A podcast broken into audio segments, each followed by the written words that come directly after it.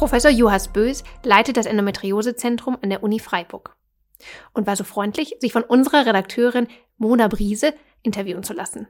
In diesem Interview erfahrt ihr mehr über das Endometriosezentrum Freiburg, über die Arbeit und OPs dort und auch über die Forschung.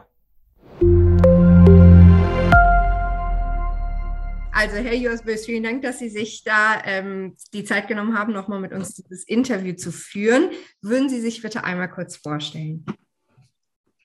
Ja, gerne. Vielen Dank, dass ich ähm, mitmachen darf. Mein Name ist Ingo Fühers-Bös. Ich bin der ärztliche Direktor der Universitätsfrauenklinik ähm, in Freiburg und ähm, ja, bin Leiter des Endometriosezentrums hier in Freiburg. Okay. Ähm, sind Sie als Leiter des Endometriosezentrums ähm, besonders irgendwie mit der Endometriose verbunden? Ist das ein ganz besonderes Thema, was Ihnen einfach sehr, sehr wichtig ist? Ja, das kann man so sagen. Ich bin ähm, ein langjähriger Endometriose-Behandler und Operateur und ähm, ich habe das über wirklich viele Jahre schon äh, an meinen vorherigen ähm, Standorten getan und ähm, mache das immer noch sehr gerne, also allen voran Endometriosen operieren. Mhm. Das ist also die Operation, die Sie so interessant finden.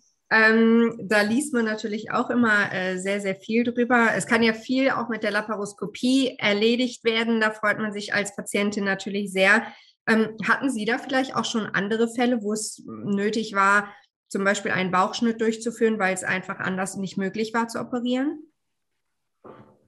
Das gibt es in der Tat mal, aber das ist, ich sage es mal zum Glück, selten. Also ähm, in den, ich nenne es mal großen Endometriosezentren oder bei den erfahrenen Operateuren ist, kann man sicherlich den Großteil minimal invasiv oder mit Schlüssellochchirurgie operieren. Aber nichtsdestotrotz, es wird immer ab und zu Situationen geben, wo man mal einen Bauchschnitt machen äh, muss. Aber gerade bei jungen und sonst gesunden Frauen wollen wir das nicht unbedingt. Ja, wie würden Sie denn oder wie nehmen Sie denn so den Patientinnen, man ist als Patientin, ich bin auch Patientin übrigens, ähm, wie würden Sie einer Patientin oder nehmen Sie den Patientinnen so die, diese Angst davor, ähm, weil es ist eine Operation, es ist immer ein Eingriff. Ja, richtig, das, das sehen wir ja tagtäglich, das müssen wir jeder Patientin nehmen, nicht nur der Endometriose-Patientin und dann können wir erstmal ähm, alle unsere Patienten beruhigen, dass das ähm, etwas ist, was wir ganz oft machen. Natürlich ist eine OP für einen selbst ein Ereignis, was vielleicht ein paar Mal im Leben nur stattfindet, aber wir machen das täglich mehrmals und gerade Endometriosen ähm, pro Woche sehr oft. Also das sind Routine. Ähm, OPs und in den größeren Zentren ist da sehr viel Expertise. Also da ähm, muss man keine Angst haben. Okay. Ähm, finden Sie denn, dass die Endometriose ausreichend erforscht wird? Nein, muss man ganz klar sagen. Aber erfreulicherweise hat sich in den letzten, vielen, äh, letzten Jahren viel getan.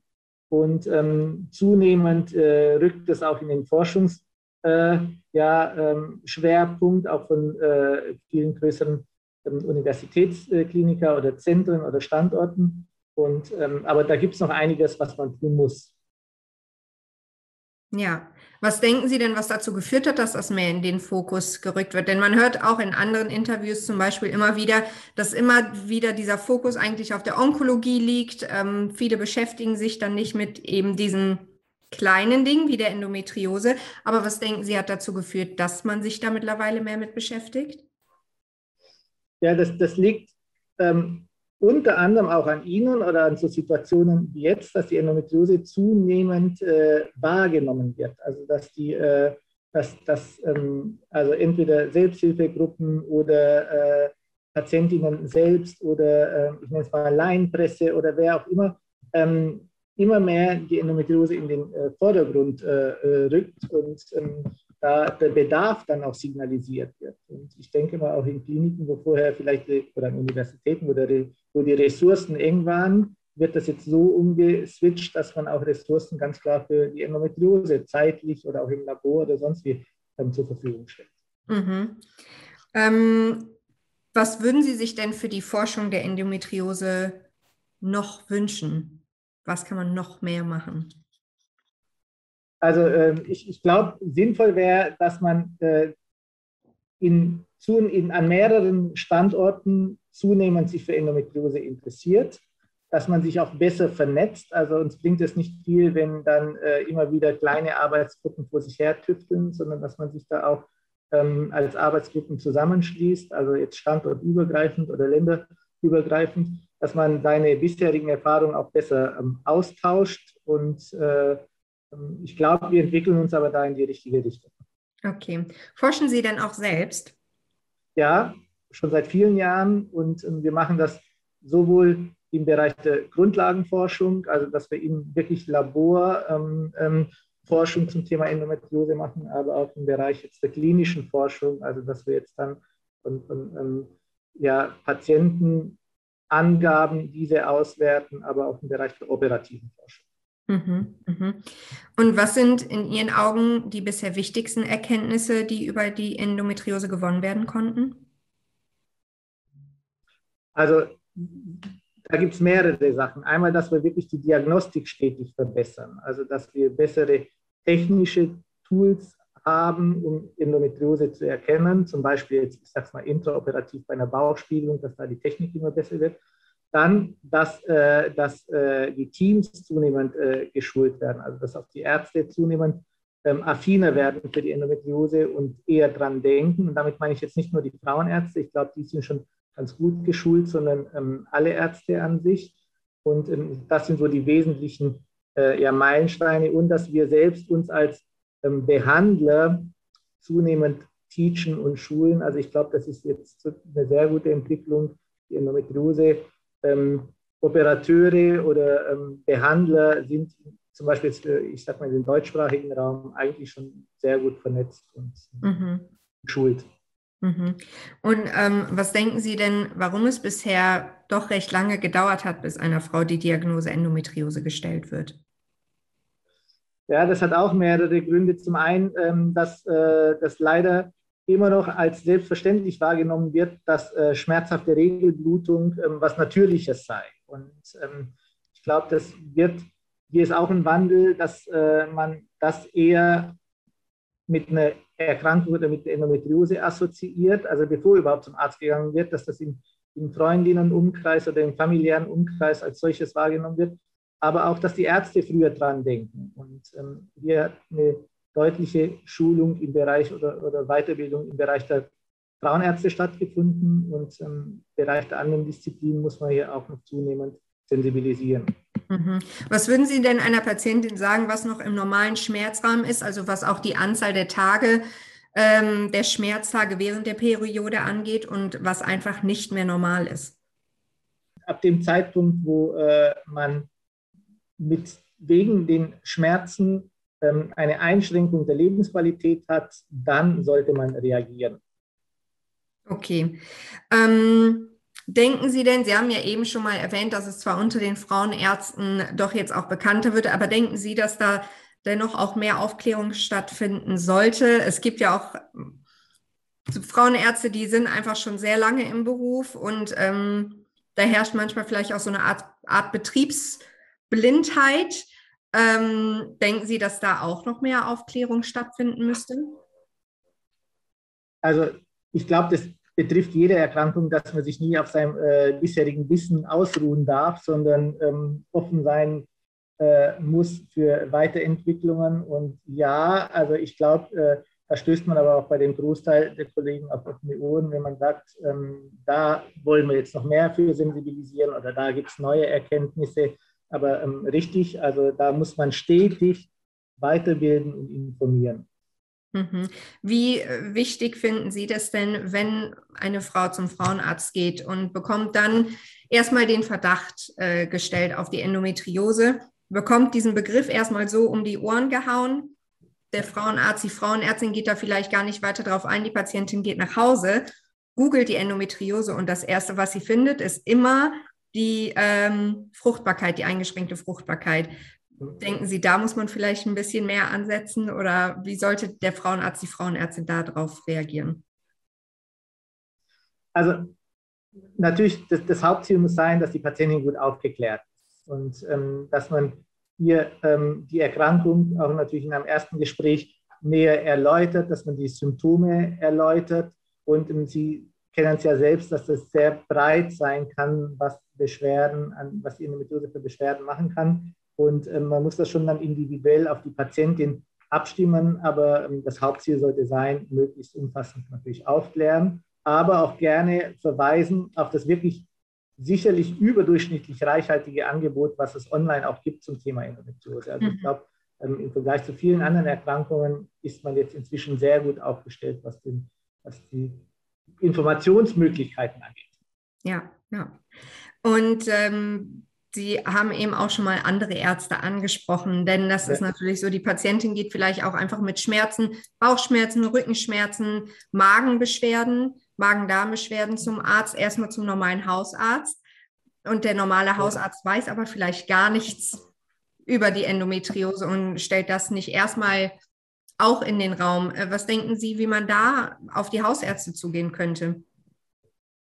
Ja, richtig. Das ist etwas, wo wir ähm, auch dran arbeiten müssen, sowohl äh, über uns Gynäkologen, über unsere Fachgesellschaften, wo man aber auch die ähm, anderen Fachdisziplinen gerne mit ins Boot nehmen muss und ähm, idealerweise wirklich über, über, ich sag's mal, über ähm, Fachpresse, die dann jetzt Hausärzte lesen oder kriegen und ähm, über entsprechende ähm, ja, ähm, Fachgesellschaften der anderen Disziplinen da sensibilisiert. Mhm. Ähm, Sie haben auch die sozialen Netzwerke angesprochen in dem Interview, was ich hier liegen habe. Ähm, denken Sie, dass es da sinnvoll ist, wenn man, ähm, wenn da alle drüber sprechen auf den sozialen Netzwerken oder muss man da vielleicht auch vorsichtig mit umgehen, weil dann eben auch Sachen vielleicht erwähnt werden oder kommuniziert werden, die so erstmal für zu Verwirrung vielleicht stiften oder falsche Informationen. Es werden oft ne, auf Social Media, man findet immer wieder falsche Informationen. Was denken Sie, wie, wie vorsichtig man da als Patientin mit diesen Informationen umgehen muss auf Social Media? Ja, natürlich. Also erstmal an sich finde ich das äh, sicherlich als ideales Tool, um Wissen weiterzubringen und Infos zu verteilen. Also da ähm, gebe ich Ihnen recht. Also das sind diese neuen äh, äh, äh Optionen, die auch großzügig genutzt werden und ähm, da, wo auch jeder sicher nachschaut ich selbst wäre sehr vorsichtig, wenn ich da eigene Informationen von mir preisgeben würde im Internet. Also das muss man, da wäre ich zurückhaltend, erst recht mit Details zur vielleicht eigenen Erkrankung. Also ähm, da sollte man schon ein bisschen selbstkritisch äh, sein. Und genauso muss man aber auch dann kritisch sein mit ähm, Informationen von Fremden, ob das dann auch so ganz stimmt. Also ich glaube, mhm. zum Informieren ist das gut, aber als einzige Informationsquelle würde ich das nicht nehmen. Ja, ja.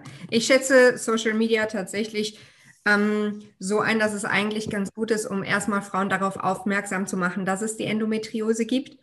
Ähm, mir wurde 2015 die Diagnose gestellt. Ich bin jetzt 32, also recht spät. Ich bin damit, glaube ich, sehr, sehr lange äh, rumgelaufen und ähm, finde, über Social Media kann man einfach erstmal doch auch so eine Aufmerksamkeit dafür schaffen, dass es die Krankheit gibt weil es eigentlich haben so viele Frauen die Krankheit und man tauscht sich, es ist ja doch mal so ein Tabuthema auch nochmal, sich vielleicht über bestimmte Themen wie Schmerzen beim Stuhlgang ähm, auszutauschen. Man geht nicht als Frau zur Freundin und sagt, oh, sag mal, hast du auch Schmerzen beim Stuhlgang? Da denke ich, ist Social Media eigentlich auch eine ganz gute Plattform, um das so zu kommunizieren, etwas offener und dieses Tabu da rauszunehmen. Ja, eben. Und äh, ja. das ist auch sicherlich ein anonymerer Rahmen, wo man vielleicht eher was drüber spricht, als wenn man sich in einem, äh, ich nenne es mal jetzt, Selbsthilfekreis zusammensetzt. Also ja. Ist, äh ähm, wie schätzen Sie denn die psychische Belastung ein, die Frauen erleiden, wenn sie einfach so lange nicht ernst genommen werden? Ja, als ziemlich hoch, muss man sagen. Also das habe ich schon immer wieder erlebt, dass dann Frauen ähm, sehr belastet sind, weil sie sich nicht ähm, wahrgenommen oder ernst genommen fühlen und der Leidensdruck da ist. Ja, das sieht man ja, dass dann, ähm, äh, das ist nachvollziehbar, weil wir es sehr häufig so sehen. Und ähm, umso besser oder wichtiger ist dann, da zu reagieren, die Erkrankung zu erkennen und auch zu behandeln. Mhm. Ähm, und wie gehen Sie mit der Individualität dieser Krankheit um? Ja, das haben Sie ja vorhin auch schon mehrfach darauf angesprochen, dass die Symptome ja. sehr unterschiedlich sein können. Und auf, auf, genau das muss man eingehen. Also ähm, man muss jetzt nicht eine Endometriose auf Biegen und Brechen immer gleich behandeln, sondern man muss ganz klar in den Vordergrund stellen, was für Beschwerden hat die jeweilige Frau, was stört sie dabei oder was will sie, dass besser wird. Also Sie haben es angesprochen, die eine ähm, kämpft gegen Schmerzen, die andere wünscht sich, dass sie schwanger wird und ähm, das muss man dann jeweils in den Vordergrund stellen. Mhm. Und was raten Sie Patientinnen im Umgang mit der Endometriose dann besonders? Auch was Sie vielleicht selber als Patientin machen können, um die Beschwerden vielleicht zu lindern?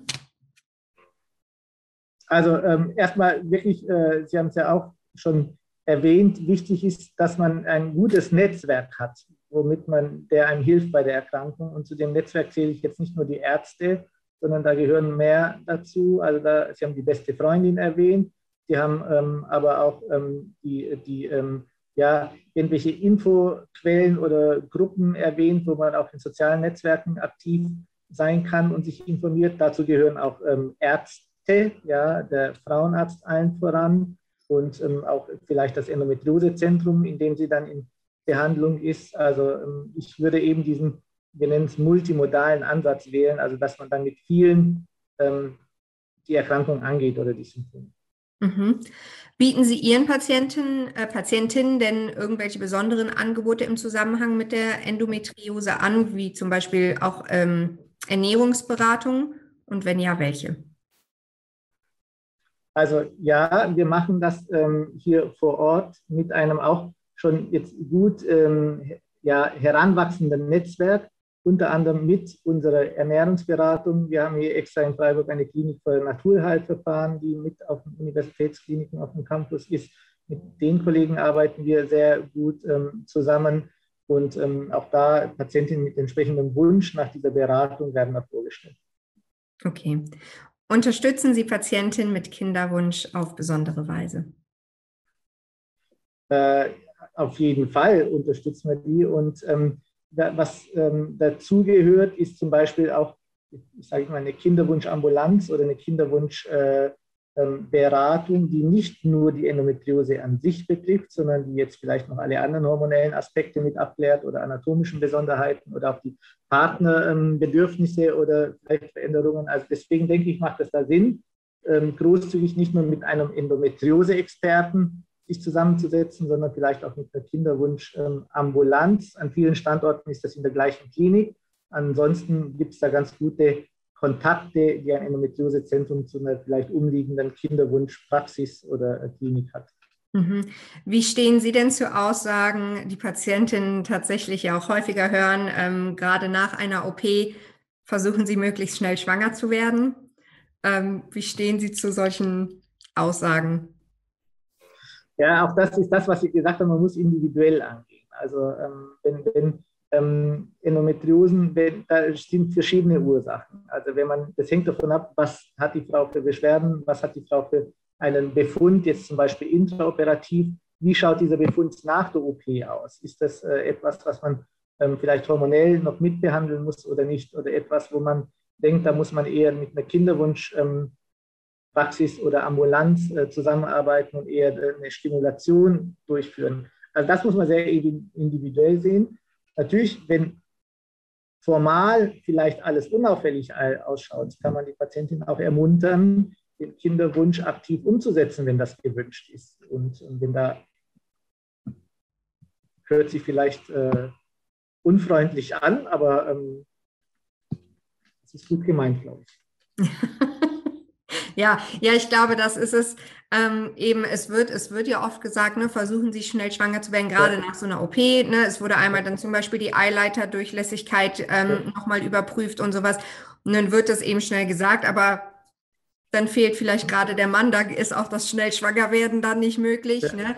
Die Frauen werden aber ja dann auch älter. Ich meine, wenn eine junge Frau natürlich mit 20 diagnostiziert wird, ist es was anderes, als wenn man dann irgendwie vielleicht erst mit 30, wenn man gerade den Kinderwunsch umsetzen möchte und es nicht funktioniert, diagnostiziert wird. Ja. Und das setzt ja eine Frau dann auch natürlich etwas unter Druck. Richtig, also das ist, äh, deswegen ist auch gut, so wie Sie es machen, halten Sie den Spiegel wieder den äh, Ärzten wieder vor und sagen Sie, achtet mal auf das. Ja, es ist halt, ich glaube, man, man sieht es als Patientensicht, sieht man es nochmal anders. Man versteht aber natürlich auch, warum die Ärzte das sagen. Und es ist ja auch gut, den Hinweis zu haben. Vor allem ist es auch gut, wenn man eben ähm, das Endometriosezentrum für sich in seiner Umgebung gefunden hat, eben auch die Ansprechpartner zu haben, um dieses Thema nachher auch umzusetzen, weil es wird eben irgendwann wird es ein Thema werden für viele Frauen und dann ist es einfach wichtig, da direkt jemanden zu haben, das umsetzen zu können. Ne? Und wenn Sie dann auch mal erwähnen, versuchen Sie es, ist das ja nicht schlecht. Ja, richtig. und dann kann man da ansetzen und sagen, so geht's weiter. Ne? Das muss schon in die Lebensplanung passen und das muss äh, das Umfeld das ermöglichen. Ja. Ähm, wie viele Endometriose-Patienten betreuen Sie denn im Jahr ungefähr? Also ähm, mehrere hundert, muss ich sagen, die wir in Freiburg hier betreuen. Und ähm, das ist, äh, das, der Bedarf ist enorm. Ich bin selbst überrascht. Also das ist, äh, wir werden ähm, nahezu überrannt, in Anführungszeichen, mit Anfragen von Endometriose-Patientinnen. Also wir haben auch die Sprechstunden deswegen schon ausgeweitet. Also der Bedarf ist groß. Mhm. Und ähm, können Sie da ungefähre Zahlen nennen, wie das zum Beispiel ist, wie viele Patientinnen Sie da ambulant behandeln und wie viele Patientinnen tatsächlich, wie viele Operationen Sie äh, für die Endometriose durchführen? Ja, also so grob ähm, kann ich mal sagen, dass wir pro Woche so zwischen so um die 30 Patientinnen ambulant sehen mit Thema Endometriose. Und wenn ich für die OPs, das muss ich jetzt mal überschlagen, aber dass man, ich sag mal so zehn Endometriose-OP in die Woche ist auch ähm, Standard. Okay, okay. Ähm, welche Ziele verfolgen Sie denn mit Ihren Behandlungsmöglichkeiten? Sie haben ja schon gesagt, es kommt immer einfach sehr auf dieses Individuelle an, aber hm. setzen Sie da auch immer wieder zum Beispiel auch an, auch mit diesem Forschungshintergrund nochmal in zeitgleich auch versuchen herauszufinden, Woran kann es liegen? Weil man, das ist ja einfach immer noch dieses Ungeklärte, woher kommt die Endometriose eigentlich? Ähm, um da einfach vielleicht auch Daten zu sammeln und, und solche Dinge herauszufinden. Ja, das machen wir. Wir haben jetzt ähm, ganz neu dieses Jahr angefangen, eine sogenannte Biobank für Endometriose aufzubauen. Und ähm, da machen wir natürlich bei allen ähm, Betroffenen, die da das freiwillig mitmachen wollen, die spenden sozusagen Endometriosegewebe, was dann in dieser Biobank gesammelt wird, inklusive den klinischen Angaben zur Patientin, also was für Leidensdruck sie hat. Und ähm, dieses Gewebe und die Symptome untersuchen wir dann mit gezielten Fragestellungen. Und ähm, da wollen wir eine ähm, ja, äh, riesen Biobank aufbauen, die auch künftig, wenn da neue Fragestellungen kommen, dass man das auch noch rückwirkend mit dem Gewebe untersucht. Ah, also okay. Also das ist jetzt mal ähm, was, was wir ganz neu verfolgen. Dann ähm, sind wir auch bei den Operationen interessiert, da neue Entwicklungen mit einzufügen oder einzubringen in die Endometriose-Therapie. Ich nenne es jetzt einmal als Beispiel. Wir testen jetzt ähm, neue Laserverfahren, die wir bei einer Bauchspiegelung an den Herden ähm, die Verödung, jetzt nicht nur, dass man das jetzt, ich sag's mal, verödet oder ähm, rausschneidet, sondern auch Laser vielleicht in die Tiefe das verödet. Also da gibt es mehrere Ansätze, wo wir auch versuchen, die Endometriose ein bisschen ähm, wissenschaftlich da ähm, weiterzufinden. Mhm, okay. Ähm, wann und warum sollten sich Frauen mit Endometriose in einem Endometriosezentrum behandeln lassen? Also wann, wenn sie Beschwerden haben, würde ich sagen. Also das sollte sie ähm, idealerweise erstmal mit ihrem Frauenarzt ähm, abstimmen und absprechen und ähm, der kennt das Endometriosezentrum im Umfeld oder kooperiert wahrscheinlich mit einem. Und ähm, wenn, wenn ein unerfüllter Kinderwunsch da ist, also spätestens auch dann sollte man sich vorstellen. Und ähm, warum in einem Endometriosezentrum? Ich glaube, man kriegt immer da die beste Diagnostik und Therapie, wo die meiste Expertise ist. Und, und das ist Sinn und Zweck von diesen Endometriosezentren, dass man hier Experten bündelt an einem Standort, um möglichst qualitativ hochwertige Medizin dann anzubieten. Mhm. Denken Sie ähm, denn, dass es eines Tages eine Heilung der Endometriose geben könnte? Also jetzt, jetzt muss ich, ich weiß gar nicht, was ich Ihnen da geantwortet habe, schriftlich auf die Frage, aber... Äh, Sehr romantisch, Sie haben gesagt, die Hoffnung geben wir nie auf und daran ah, arbeiten also, dann wiederhole ich das.